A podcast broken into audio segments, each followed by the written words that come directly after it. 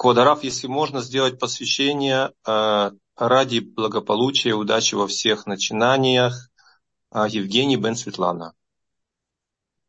Чтобы Бог помог, чтобы это было для удачи в хорош, в начинании хороших у Евгения Бен, Бен Светлана. Начинаем, начинаем недельную главу. Эта недельная глава посвящена в основном двум темам. Смерти, что цары и покупка Авраама пещеры Махпила в Хевроне. И Шидух Ицхока. А затем в конце главы есть еще две маленькие э, главки о родословной, затем еще детях сыновей Авраама и родословной Ишмаил. Так давайте начнем с начала главы.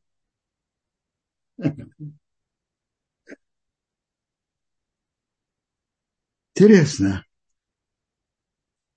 что когда Тора пишет о смерти Сары, она пишет, были, была жизнь Сары сто лет, двадцать лет и семь лет, годы жизни Сары. Наши мудрецы говорят, цадыки после смерти тоже как живые, их действия. Так, глава начинается про жизнь Сары. Сара жила 127 лет единственная женщина в Торе, о которой пишется, сколько она жила, это Сара. Сара умерла. Кирьят Арба – это Хеврон, земля Кна. И Авром пришел оплакивать Сару.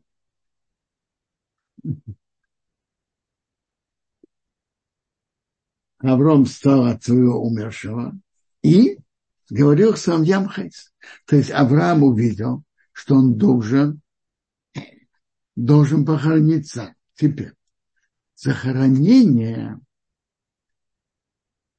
захоронение – это важная мецва. И нужно, чтобы это было место,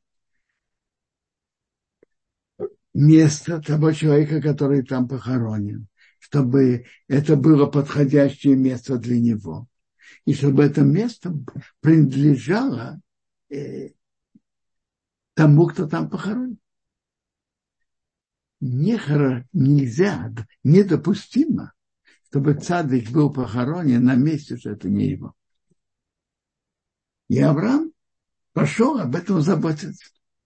Так он говорил сыновьям Хейц говоря я пришелец и поселенец с вами, дайте мне наследство для могил, наследство. Чтобы было наследственное место для могилы с вами, и я ум, похороню умершего от меня, значит, от меня. Пока и э, умерший не похоронен, то первая обязанность родственника заботиться о его похоронах. То есть он заботится только об этом. Это его основное, основная обязанность сейчас.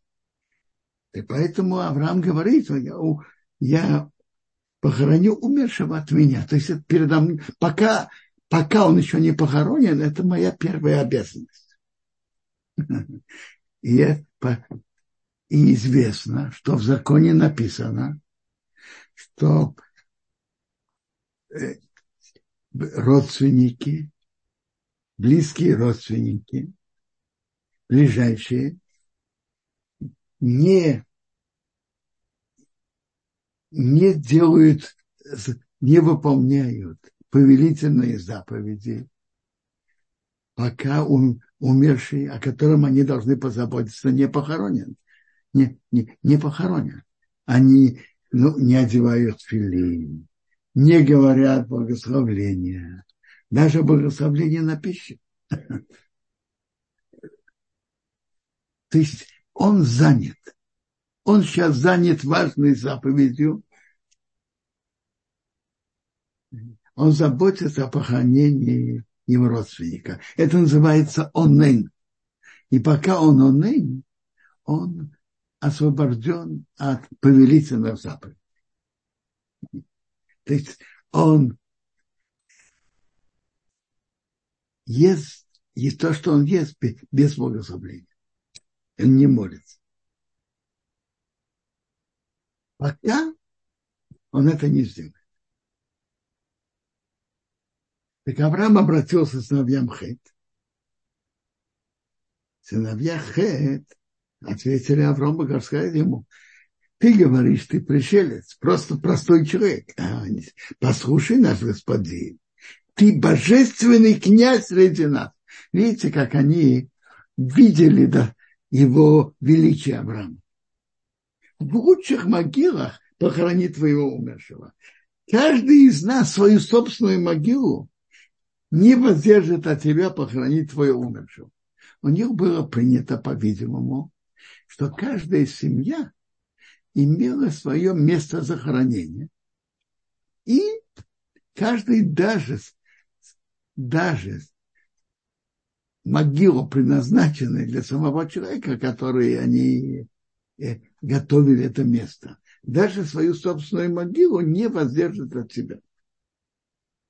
Стал Авраам, поклонился народу страны, сыновьям Хей. Это мы должны учиться Аврааму. Правило поведения если ты нуждаешься в помощи кого-то, обратись к нему деликатно, с уважением. Это то, что Авраам сделал. Теперь он сказал им, говорит так, если вы хотите, если у вас есть желание похоронить моего умершего от меня, видите, это опять от меня. То есть пока он не похоронен, это моя первая обязанность. Похоронить умершего от меня послушайте меня и попросите за меня Эфрон сын Цохара. Чтобы он мне дал пещеру, двойную пещеру Махпейру, которая у него, которая в конце его поля, в краю его поля. За полные деньги, чтобы он дал мне среди вас наследство для, для могил непонятно. Он говорит, что он мне дал. А он говорит, что за полные деньги, без скида, без ничего. То он дал или продал? Я, я понимаю так, чтобы он мне, чтобы он мне дал. Но я хочу купить за полную, за полную сумму. Но то, что он мне будет готов продать, для меня это подарок. То, что он мне про, продаст, это для меня подарок.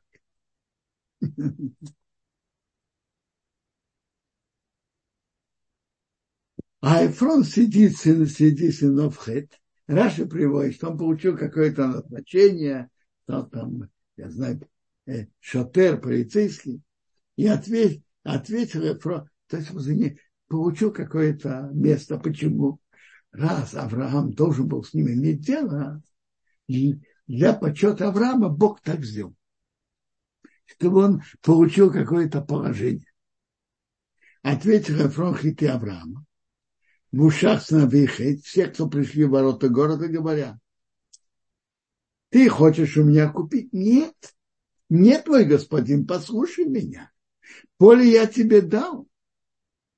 Уже дал. И пещера, которая в нем, я тебе отдал. Перед глазами сновы моего народа я тебе отдал. Похорони твоего умершего. То есть ты говоришь о покупке, я говорю, нет, я тебе дал. И не только пещеру я тебе дал, я тебе дал и поле тоже.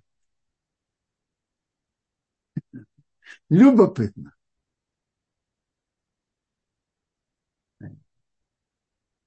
Авраам просит пещеру и просит за, за полную сумму. Эфрон что говорит? Я тебе даю... Нет, не надо. Не нужны никакие деньги. Я тебе даю в подарок и поле, и пещеру. То вдруг давать другому то, что тот не просит.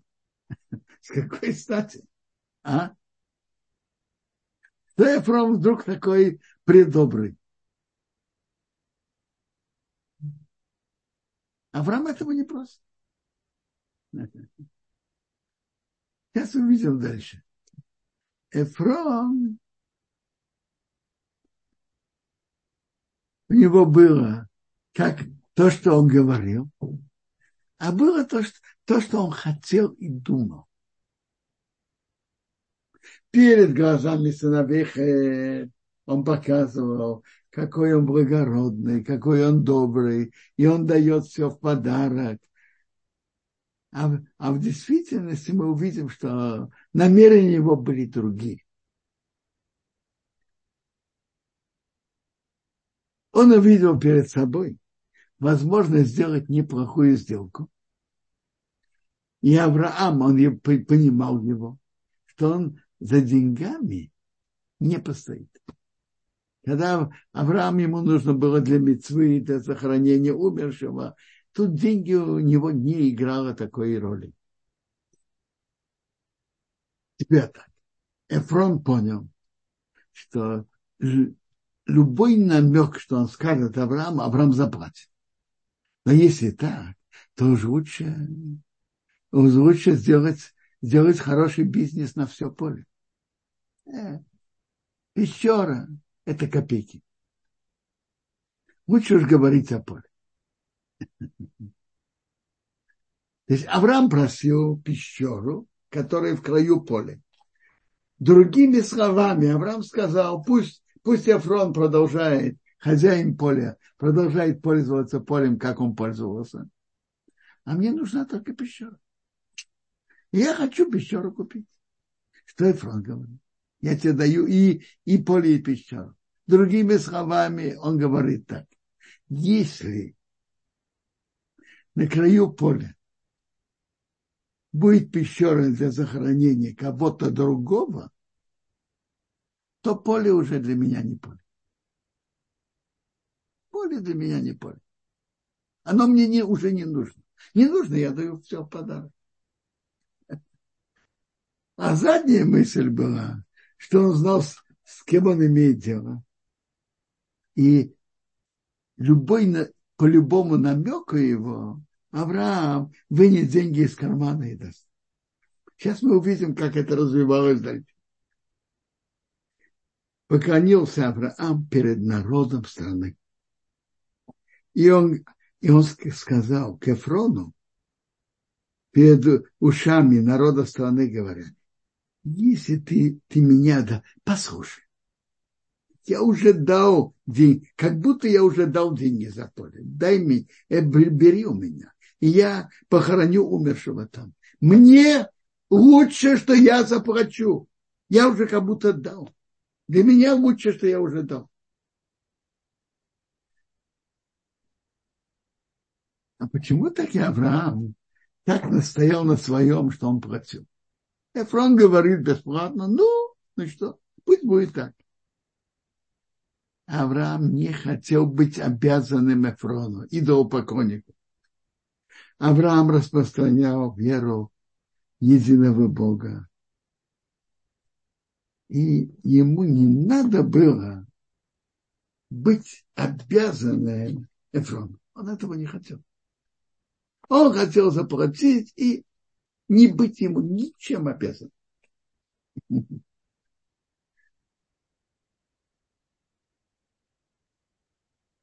Ответил Эфрон Аврааму, сказав ему,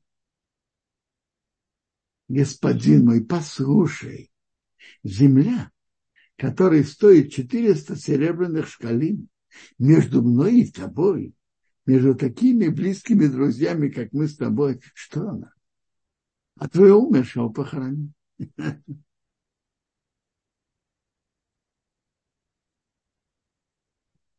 Вы такие друзья, между нами 400 шкалим серебряных, это что-то? Нет.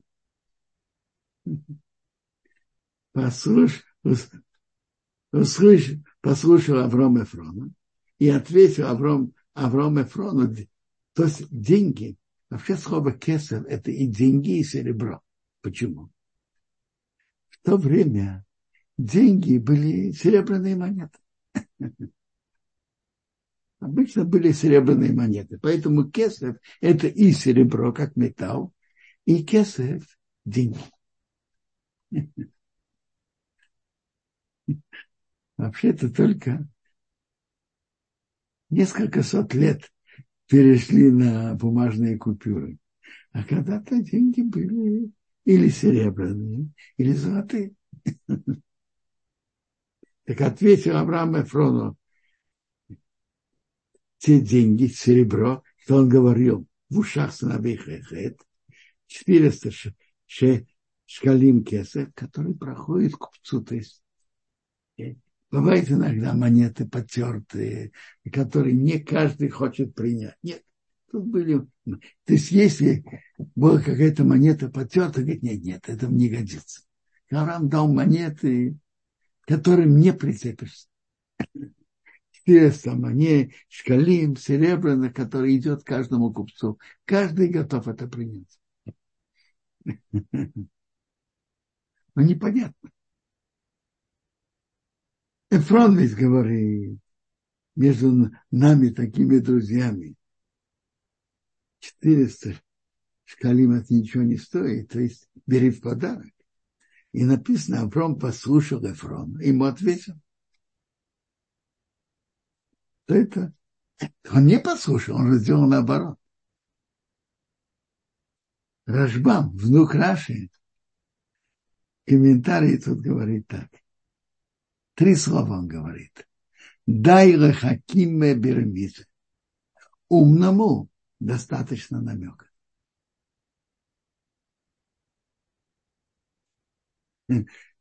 Эфрон говорил, земля, которая стоит 400 монет, между нами что это? Но лежал тут намек. Ты действительно хочешь купить, купить, заплати 400 шкалин. Авраам прекрасно услышал намек и, и, и дал ему. Он услышал. Намек Эфрона и дал. Наши мудрецы говорят так. То цадыким говорят мало, а делают много. Рашаим говорят много, а делать ничего не делают. Тут Эфрон. Он говорил, что это бесплатно. А что потом было? Он захотел, э, говорил, это монета. Когда Авраам ему платил, говорит, а эта монета нет, это немножко потертая. Говорил много, а делать ничего не делал. И поэтому наш приводится, что повсюду Эфрон написано с Вавом. А когда он ему ответил, ответил это, эти монеты, написано Эфрон Вава. Что это значит? Кто-то на... Эфрон можно обычно пишет, пишется во всей главе с Вавом. А вот после того, как он заплатил деньги, пишется без Вава. когда пишется полный, это человек полноценный, полный. А пишется без без этой буквы, это значит, что у него что-то не хватает. Скажем так, кошелек его стал более полным, а сам он, у него что-то не, у него не хватает. Его личности не хватает.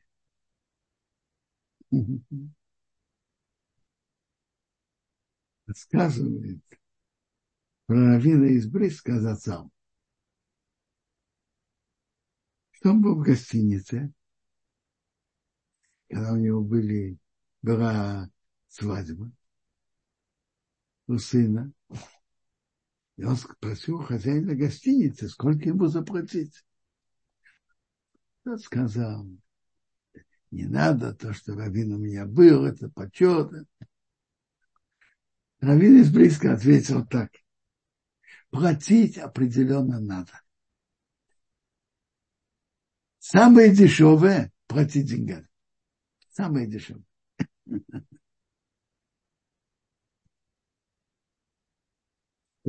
Тора продолжает. Стало это поле Эфрона, которое двойной, два этажа, которые перед мамой поле и пещера, и все деревья, которые в поле вокруг, все, во всех границах. А Авром на покупку перед глазами сыновей, все, кто приходит в ворота города. И только после, и после этого Авраам похоронил свою жену сам в эту пещеру. Только после только после того, как он заплатил.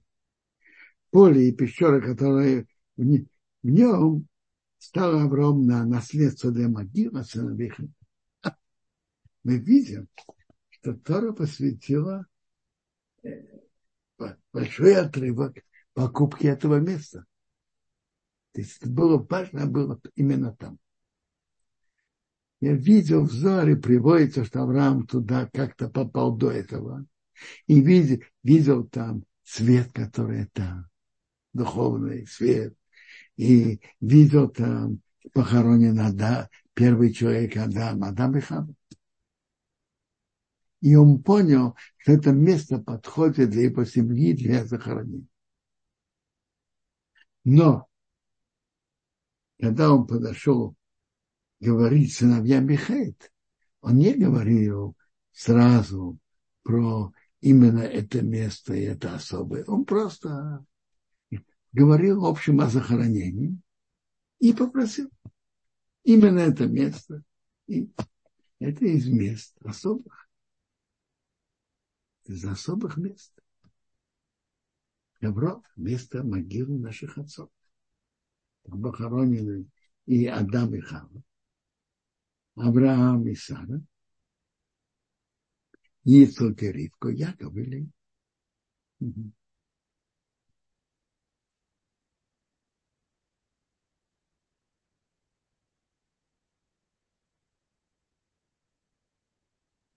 Есть интересный медраж. Медраж говорит так, есть три места на земле Израиля, на которые другие народы не могут иметь претензий. Это пещера Махпыма, место захоронения наших отцов. Это пещера Махпыра, э, место захоронения наших отцов и матерей. Это место могилы Йосифа в Шхеме, и это место храма место захоронения, пещера Махпира. Авраам купил у Эфрона, у того, кто был хозяином того участка земли. Место захоронения Иосифа возле Шхема написано, что Яков купил это поле. От их владельцев. А место храма Давид обратился к Арабу. Это принадлежало тогда Арабу. И он у него э, предложил купить. Арабна сказала, я хочу дать подарок. Он говорит, нет. Хочу купить за деньги. Что тут Медраш имеет в виду? А другие места в земле Израиля? Он говорит, другие места заняли э, когда заняли страну.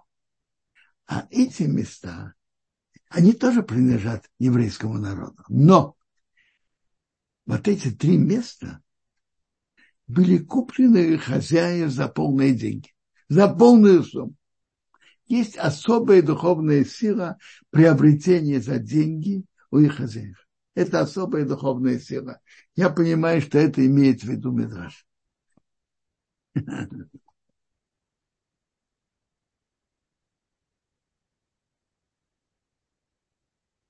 переходим к дальнейшему, дальнейшим событиям в главе.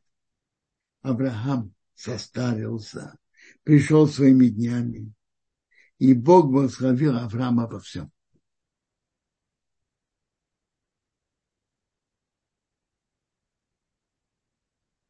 Сказал Авраам своему рабу, старший над своим домом, который властвует над всем, что есть у него.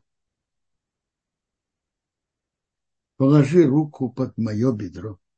Я возьму у тебя клятву Богом, Богом мира и Богом земли, что ты не взял жену моему сыну из дочерей к Нани, что я живу среди них.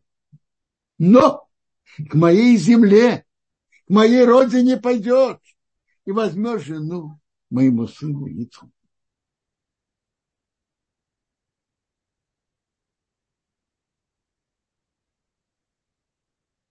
Мы с Божьей помощью разберем, почему Аврааму было так важно не брать невесту для Ицхака из дочерей Хананянов, а из своей семьи. Своей, и своей семьи. Почему? Мы это, а на этом тоже остановимся. Но тут обращает на себя внимание, как Тора об этом пишет. Авраам сказал своему рабу, старшему над своим домом, который властвует во всем, что у него. Значит, властвует полный хозяин. Купить, продать. Тут он просит у него клятву. Почему?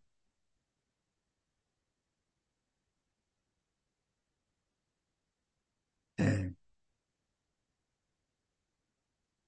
Да. Разговор шел о практических делах. Купить что-то, продать. На это Элиэзер, раб Авраама, имел у своего господина Авраама полное доверие. Он властвовал все, что у него. Материальных вопросов он ему полностью доверял. И полностью полагался на него. В духовных вопросах невесту для сына – это духовный вопрос. И из, из какой семьи она будет, какая она будет, будет ли она достойной. Э, это уже важное дело. Это духов, это будущее поколение, его поколение. Какая жена будет у Ицхака, от этого зависит его будущее поколение. Очень многое зависит от мамы в семье. И было важно, чтобы она была из его семьи. Тут он при, при все, тут он уже не полагался на Элиезера. Он просил у него клятву. Элиезер кля, поклялся. И он ее выполнил.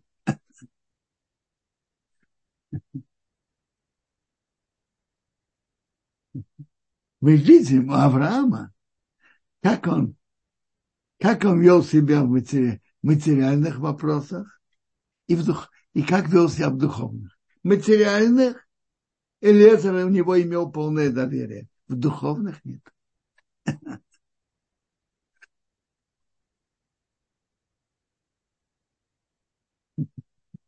Рассказывает историю. Кто-то рассказывает про Ивицхака из Бердичева, кто-то про Бесоуса Лантера. Но сама история сама по себе была или не была, не знаю, но она очень поучительная. Он пришел как попал в какое-то какое местечко, увидит человека благообразного, с бородой, уважаемый, а, подходит к нему, скажите, подходит к нему человек и говорит, а может быть вы шойх? Вы умеете резать? Резать бычка? Был мясник, по-видимому.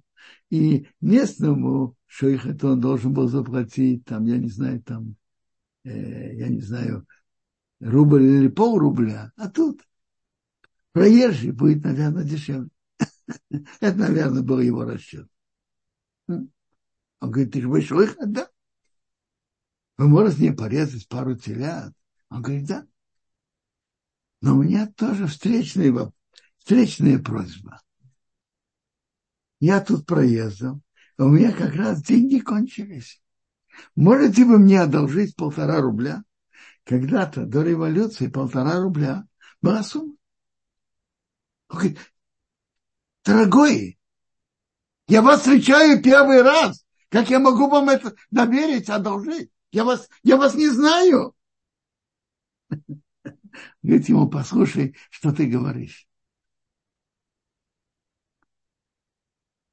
Ты встречаешь меня в первый раз, и ты был готов, и, и я, ты меня спросил, я ли шойхат или нет. Ты мне был готов довериться полностью.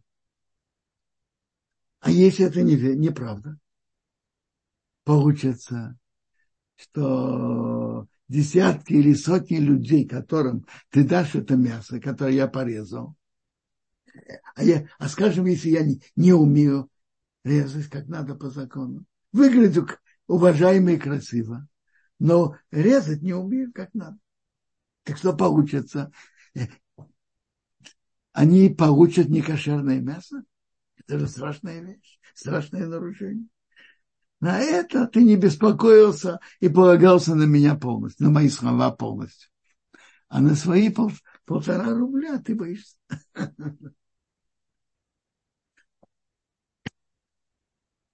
Авраама было как раз наоборот.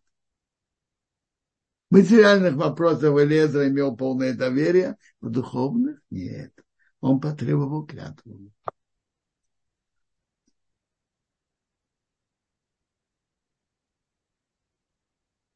Тора нам рассказывает, так, а, а вопрос, который поднимается, почему же, почему же так и Авраам? Для Авраама было так важно взять жену для своего сына и своей семьи. Почему? И кроме того, у Авраама же если он взял бы из местных, из хананянов, он бы имел полную возможность сам проверить качество невесты.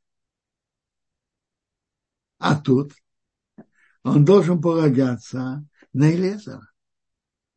Он сам, по-видимому, ехать туда в старости было трудно. И он должен был полагаться полностью на Элезера. А если бы он взял из местных, он мог бы сам как-то проверить. Чем было ему так важно взять невесту из своей семьи? Почему?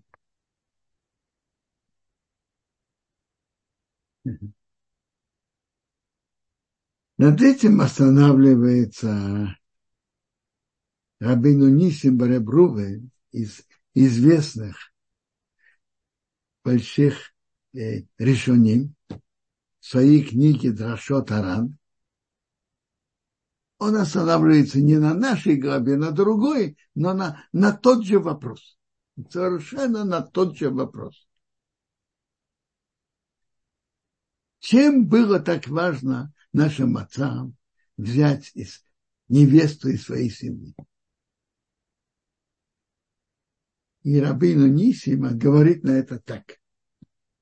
Нет, тут вопрос поднимается еще. Ведь Авраам распространял повсюду веру в единого Бога. А хананяне были идолопоклонниками. Это правда. Но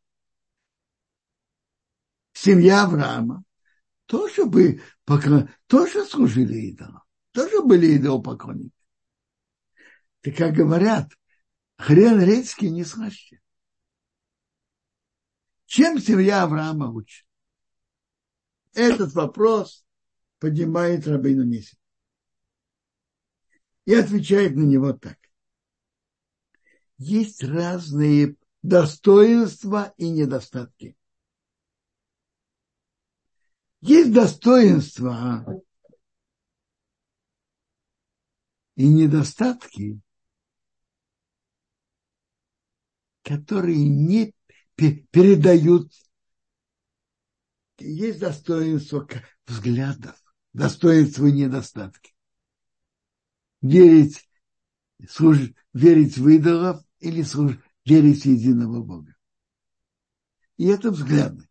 Взгляды можно на человека воздействовать, повлиять. Можно изменить. И тогда взгляды полностью изменятся а есть качество характера, доброта или наоборот жестокость. И качество быстро сердиться или не сердиться. Эти качества, они более внутренние. И они, Рабина Нисин говорит так, Выбор у человека всегда есть. Какие бы качества у него не были, человек может работать над ними и себя менять. Но задатки, которые есть, они тоже очень важны. И вот эти качества, эти задатки, которые есть, они передаются в наследство от папы к сыну, от мамы к детям. Они передаются.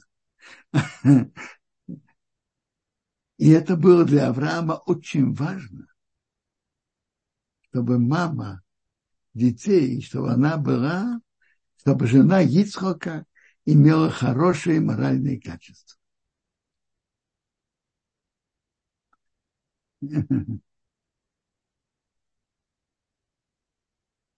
И он знал, что в его семье, хотя служат идолам, но есть доброта, есть хорошие качества характера. И это было у Авраама очень-очень важно. И он поэтому так подчеркивает из моей семьи. Он знал, что в его семье есть хорошие качества характера. Я вижу, видел на экране есть вопрос, почему сам Исок не поехал. Смотрите, в следующей главе мы увидим, что когда Исок хотел спуститься в Египет, Бог не позволил ему спуститься в Египет. И Раша нам объясняет, потому что Исхак ведь уже был выбран как жертва, и его даже возложили на жертвенник. И в какой-то мере он имел святой жертвы. И поэтому за пределы святой земли он не должен был выходить. И Ицхок родился в земле Израиля, и он не, не покидал землю Израиля. И после того, как он был, был выбран как жертва, он не должен был покидать. Интересно. Это интересная и важная сторона.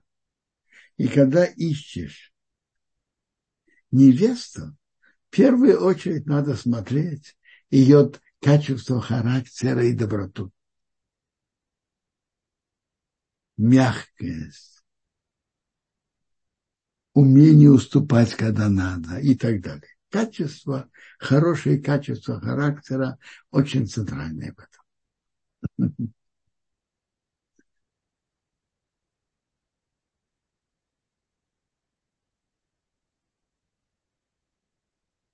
мы еще...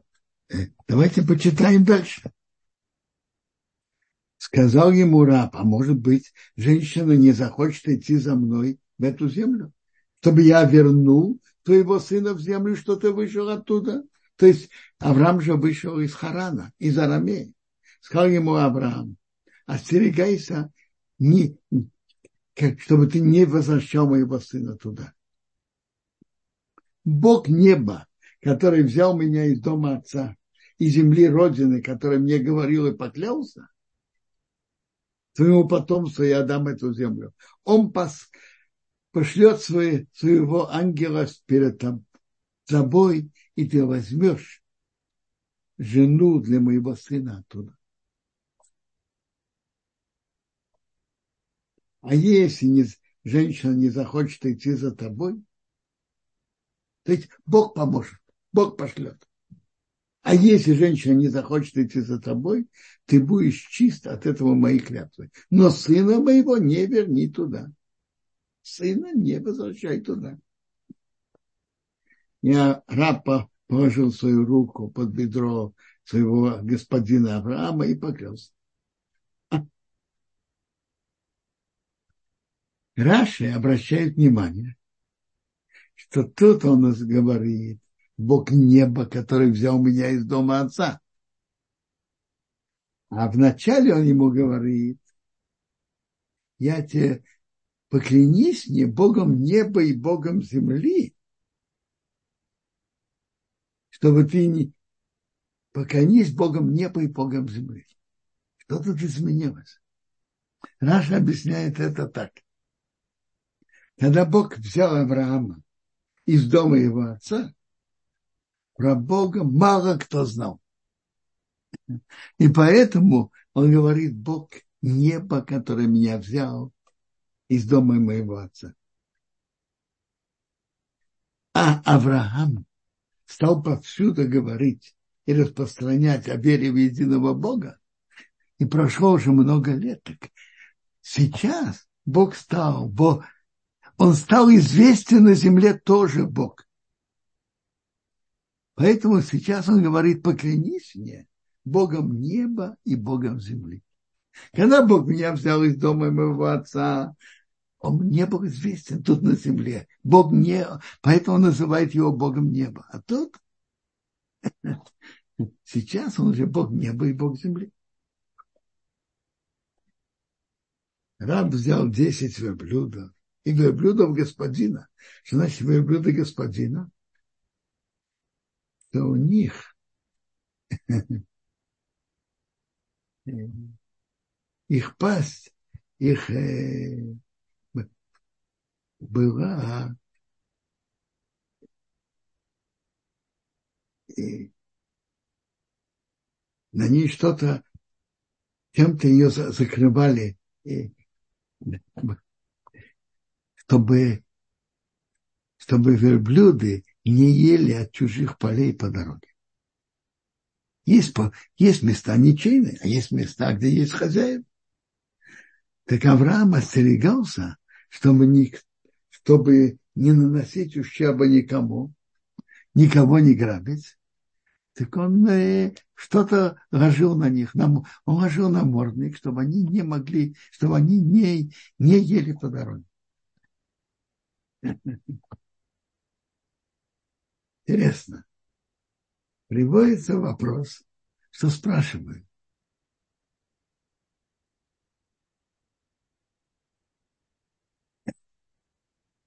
Авраам был меньше цадыком, чем бен Йоя, рассказывает, что Асхира Пирас бен Йоера тоже не ели что-то, от чего не отделяли масса. Так э, животные Авраама были, меньше, были на меньшем уровне. Я видел красивый ответ от Рабмея Симха из Двинска. Он говорит так. Конечно, животные Авраама тоже имели это качество. И они бы не ели от чужих полей. Но Авраам в своей жизни, его путь был воздействовать на окружающих, чтобы они тоже шли по, по, шли по честному, благородному пути. То, что Авраам его животные имеют особые качества, и Бог делает с ним чудеса, что они не будут есть от чужого, это прекрасно. Но этим влиять на других невозможно. Обучить других, как себя вести, это не помогает. А Авраама его цель в жизни была воздействовать на окружающих. Привести, чтобы другие тоже шли по этому пути. Для этого он накладывал намордник на своих верблюдов, даже это ему лично и не, и не, не нужно было. Они бы и так не ели от ограбленного. Бог бы, Бог бы сделал так, чтобы они не ели от чужого. Но обучить других этого не обучил. Обучить, влиять на других, обучать других, это бы не помогло. Авраам, основа его жизни была обучать других, как себя вести. Поэтому он намеренно ложил наборник на своих верблюдов.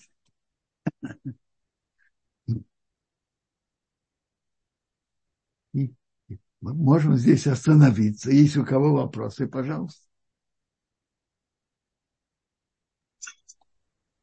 Спасибо огромное, Квадарав. Я еще раз напомню, что наш урок посвящен а, благословению удачи в делах и в начинаниях Евгения Бен Светлана. А, такой вопрос, Квадарав.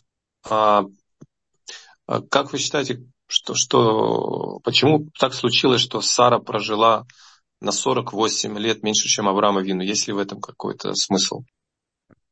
Почему на 48 лет, не знаю.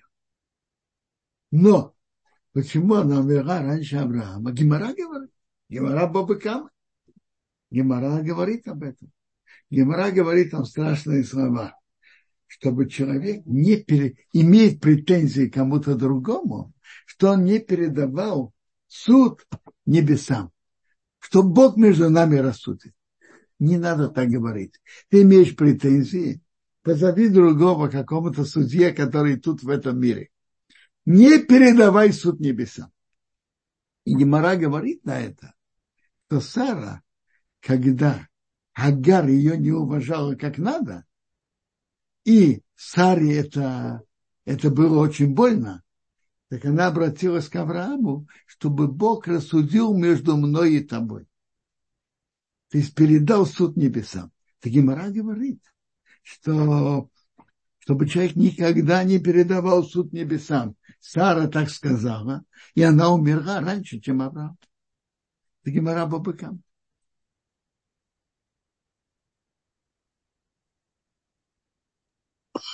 Спасибо, Квадрав.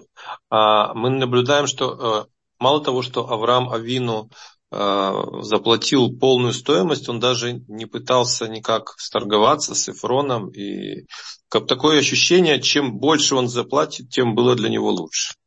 Конечно. Чем больше он заплатит, тем покупка более гарантированная.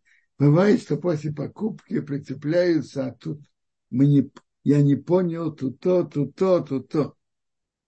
Э, бывает, можно прицепиться к чему-то. Авраам прекрасно знал Эфрона. И деньги у него занимали очень-очень центральное место. Так если он дал бы подарок, он сказал, ну, как ты, ты меня не понял, э, это было при таком условии, э, я не понял, что ты имеешь в виду, и это тоже. Так если это подарок, так он может иметь разные претензии. А если заплачены деньги, так знаете, что Авраам ему говорит? Знаешь что? Ты хочешь аннулировать сделку? Прежде всего, принеси ту сумму, что я тебе заплатил. Принеси 400 шкалин. Положи на стол и будем обсуждать. Твои претензии верные, неверные. Будем обсуждать. И Авраам прекрасно знал, что чем больше сумма, тем покупка более гарантирована.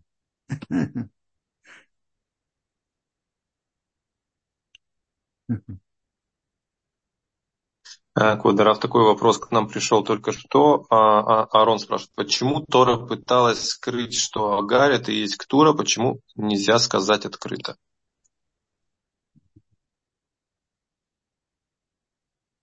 Смотрите, по мудрецам, что Агар это та же Ктура, они же говорят, что, например, ее дела были как Торет, как воскурение. Это говорит о ее достоинстве просто. О ее достоинстве. Или другому объяснению, что она завязала себя, ни с кем не имела отношения после Авраама.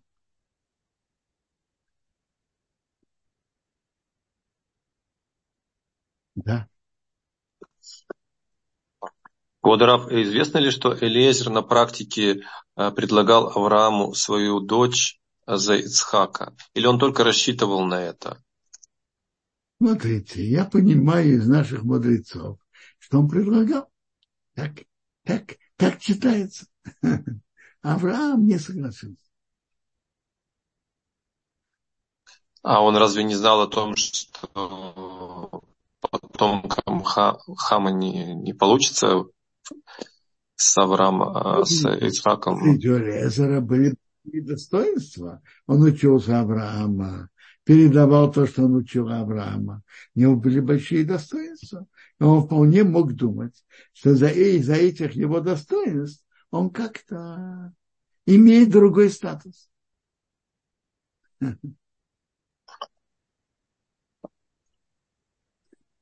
Спасибо, спасибо Квадраф. Пока мы ждем вопроса, пока больше нет. Нет вопроса. Давайте продолжим дальше.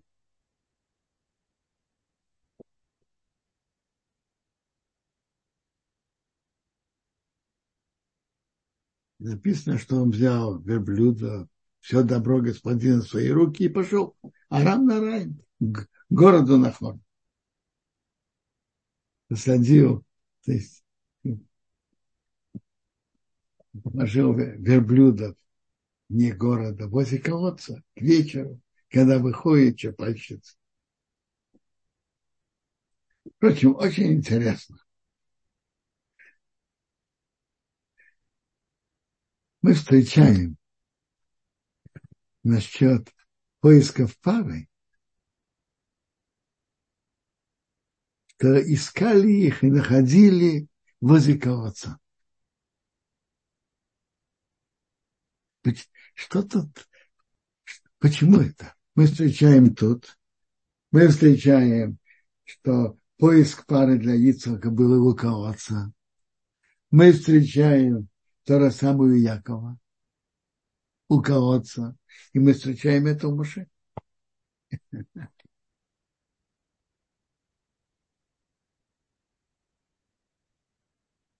Я слышал, что Смотрите, что такое колодец?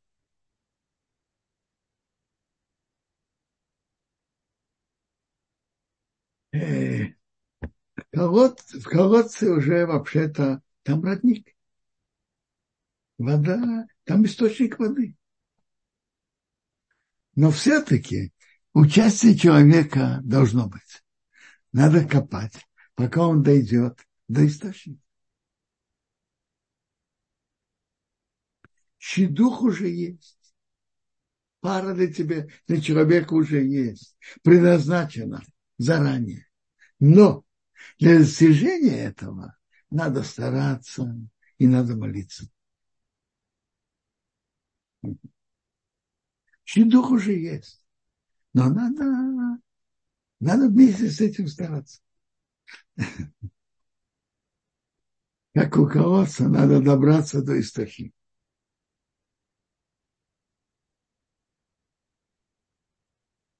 Как Элиэзер молится Богу. И молится, тут написано слово Ваимар, в же есть э, тамим, знаки напева. Знак напева тут, он особый. Есть знаки напева более частые, более редкие, частые и редкие. А есть совсем редкие и совсем особые. Знак напева, который тут, это шалшевет, это относить очень длинный и очень редкий. Мне кажется, это в Торе только четыре раза. Ваемар, он сказал. То есть это говорит, что он молился Богу с особой силой. Все эти места, которые там написан этот напев, шаушерет, я слышал, говорят, что это как-то с особой силой это было сделано. Тут тоже молитва его была с особой силой. И раз мы встречаем тут молитву, то мы видим интересно. Шидух уже есть, все есть, но молиться надо. Чтобы открыть, чтобы Шидух пришел к тебе, надо молиться. Он сказал, Бог, Бог моего господина Авраама, сделай мне встречу передо мной сегодня и делай добро с моим господином Авраамом. Я стою у колодца воды, а дочери жителей города выходят черпать воду. Будет девушка, что я скажу ей, нагни твой кувшин, и я буду пить. И она сказала, пей. И твоим верблюдам я дам пить. Ее ты выбрал моему раб, твоему, твоему рабу Ицхаку. И через нее я буду знать, что ты сделал добро с моим господином. Он пошел ее проверять. На чем? На качестве доброты. Это самое центральное качество. Доброта. Интересно. Элиэзер сказал, что проверка будет, что он ее попросит, нагни твой кувшин и дай мне пить. И она сказала, ты пей, и я напою верблюдов тоже. Проверить ее на доброту. Но вопрос, поднимается вопрос, а почему, чтобы быть доброй, она должна сказать, и ты пей, и верблюды. Недостаточно ты пей.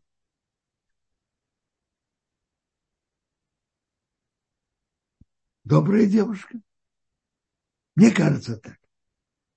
Есть человек добрый, а есть человек мягкий, который, которому неудобно отказать. Если он попросил девушку, и она скажет, ты пей, мы пока еще не знаем, она добрая или просто мягкая, ей неудобно отказывать. Если она даст то, что он попросит. А вот если она скажет, она сделает добро больше, чем ее попросят, это уже показывает действительно доброту. Тогда это проверка действительно на доброту. И ты пей, и твоих верблюдов я напою. Ну, есть, появились пока вопросы? Пока, пока не видим. Не видим, так продолжим. Так это была проверка на доброту, и это основное качество.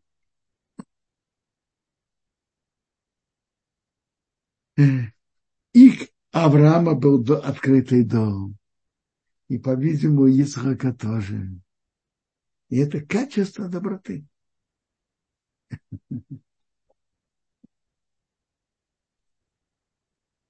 Он еще не кончил говорить, а Ривка выходит, которая родилась у Псуира, сын Милка, жены Нохара, брата Авраама, а ее кувшин на плече.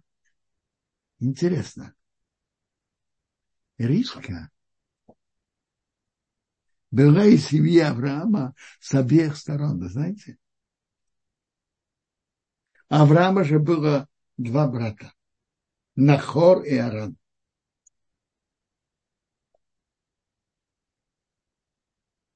Так тут Нахор женился на Милке, которая была дочкой Харана.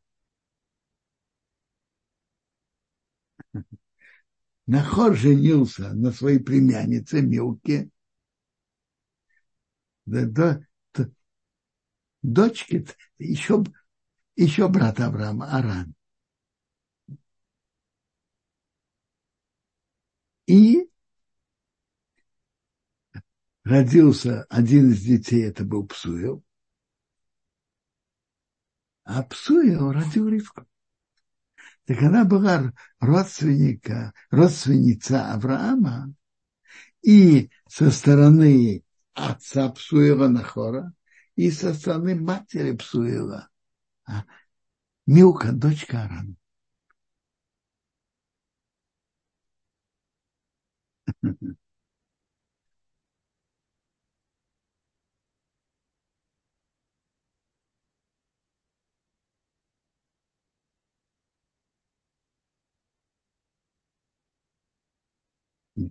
Девушка очень красивая, девушка, никто ее не знал, она спустилась, наполнила свой кувшин, поднялась, раб побежал ей навстречу и сказал, дай мне пить немножко воды от твоего кувшина. Она сказала, пожалуйста, пей, господин. Поторопилась, спустила кувшин на руку и напоила. Поторопилась. Закончила поить его и сказала, твоим верблюдом я начерпаю, пока они кончат пить. Ну, мы, мы тут сегодня останавливаемся. Блин, это продолжим завтра.